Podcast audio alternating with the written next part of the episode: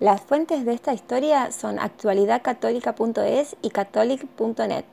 El cirujano francés Maurice Caillé es un ex masón y venerable maestro que se convirtió al catolicismo. Él confirma que el discurso de la laicidad y tolerancia que domina Occidente en este momento es fruto de la masonería. Caillé, hijo de padres ateos y enemigo declarado de la Iglesia desde la juventud, se introdujo en la Gran Logia Oriente en Francia en 1939 a los 35 años. Permaneció allí hasta el grado 18 de los Rosacruces. Caillé estaba interesado en el ocultismo, la magia blanca y la adivinación. En un momento hay un declive en su vida. Su segunda mujer, Claude, se enferma de úlceras en el aparato digestivo y Caillé, ateo y masón, le propone nada menos que ir a Lourdes. En 1984 acompaña a su esposa, muy enferma, a Lourdes. Como no podía estar con ella en la piscina, accidentalmente entró en una cripta, la primera vez que presenció una misa en su vida. Entonces oyó una voz, el llamado de Cristo. Una voz suave me llamaba, no la voz de mi conciencia, sino que era una voz exterior. La voz me llamó por mi nombre y me dijo, es bueno que me pidas curar a tu esposa, pero ¿qué tienes para ofrecerme? En ese momento, él se ofreció a sí mismo. Era todo lo que tenía para ofrecer. No es poco para un ateo, que desde hacía 40 años odiaba a la iglesia y a los sacerdotes. Después de la misa pedí mi bautismo. Es ahí cuando se produce en su vida lo que podríamos denominar los prolegómenos de su completa conversión, pero al principio él ve normal compaginar su pertenencia a la masonería o su curiosidad por el ocultismo, el espiritismo y la New Age con estas primeras pulsiones de la gracia, aunque va profundizando en la doctrina cristiana y llegará a percatarse de la incoherencia que esto supone. Su conversión es ya un hecho.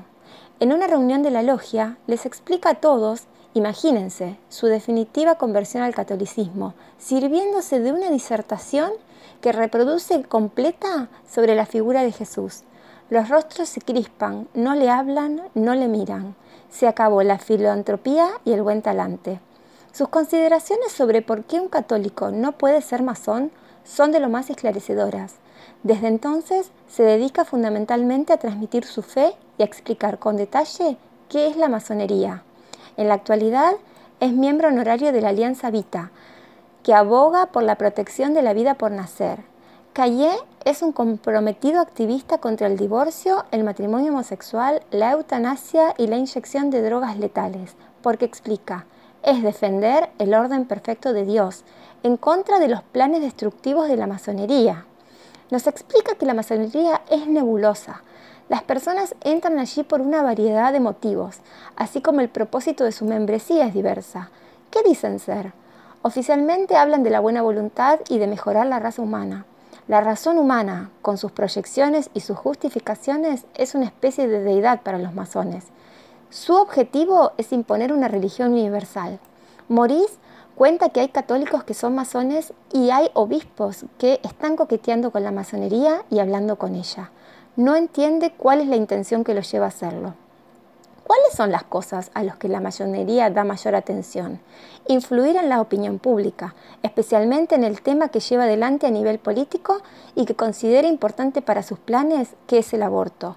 Hoy en día los temas son matrimonio gay, relativismo, libertinaje, anticoncepción, divorcio, hedonismo, autoindulgencia y rechazo del sufrimiento.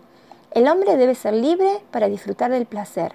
Este es el mejoramiento de la humanidad a los fines de la masonería, que no existiría sin el esoterismo. Los rituales que practican tienen que ver con la magia, la invocación a las fuerzas oscuras, a partir de la iniciación, nos cuenta Maurice que el diablo está presente en la masonería. Él mismo dice que lo tuvo en el momento y sintió esa presencia. Es muy grave que los católicos no sepan por qué su pertenencia a la masonería es un pecado grave. Muchos simplemente no lo saben, ya que la Iglesia no ha tomado medidas desde 1983 y la excomunión fue levantada. Nos cuenta Maurice que desde la Segunda Guerra Mundial han tenido en Francia al menos 50 ministros que eran miembros del Gran Oriente. El gobierno socialista actual también es masón. Vivimos en una sociedad sobre una base masónica, secular. Algunos intelectuales ilustrados proponen convertir la Navidad en una fiesta de la libertad o fiesta de los niños. La masonería también está detrás de estos planes, al igual que en su tiempo estuvo detrás de los planes para legalizar el aborto en Francia. Yo mismo he realizado abortos en Bretaña.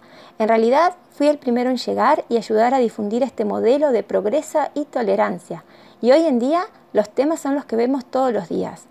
Todos los días oro por la conversión de los masones. Son hombres que han perdido su camino. Se han perdido en busca de respuestas sobre la vida y el destino. En la Francia de hoy, solo unos pocos saben acerca de Jesús, como yo no sabía nada de él. Ruego por ellos.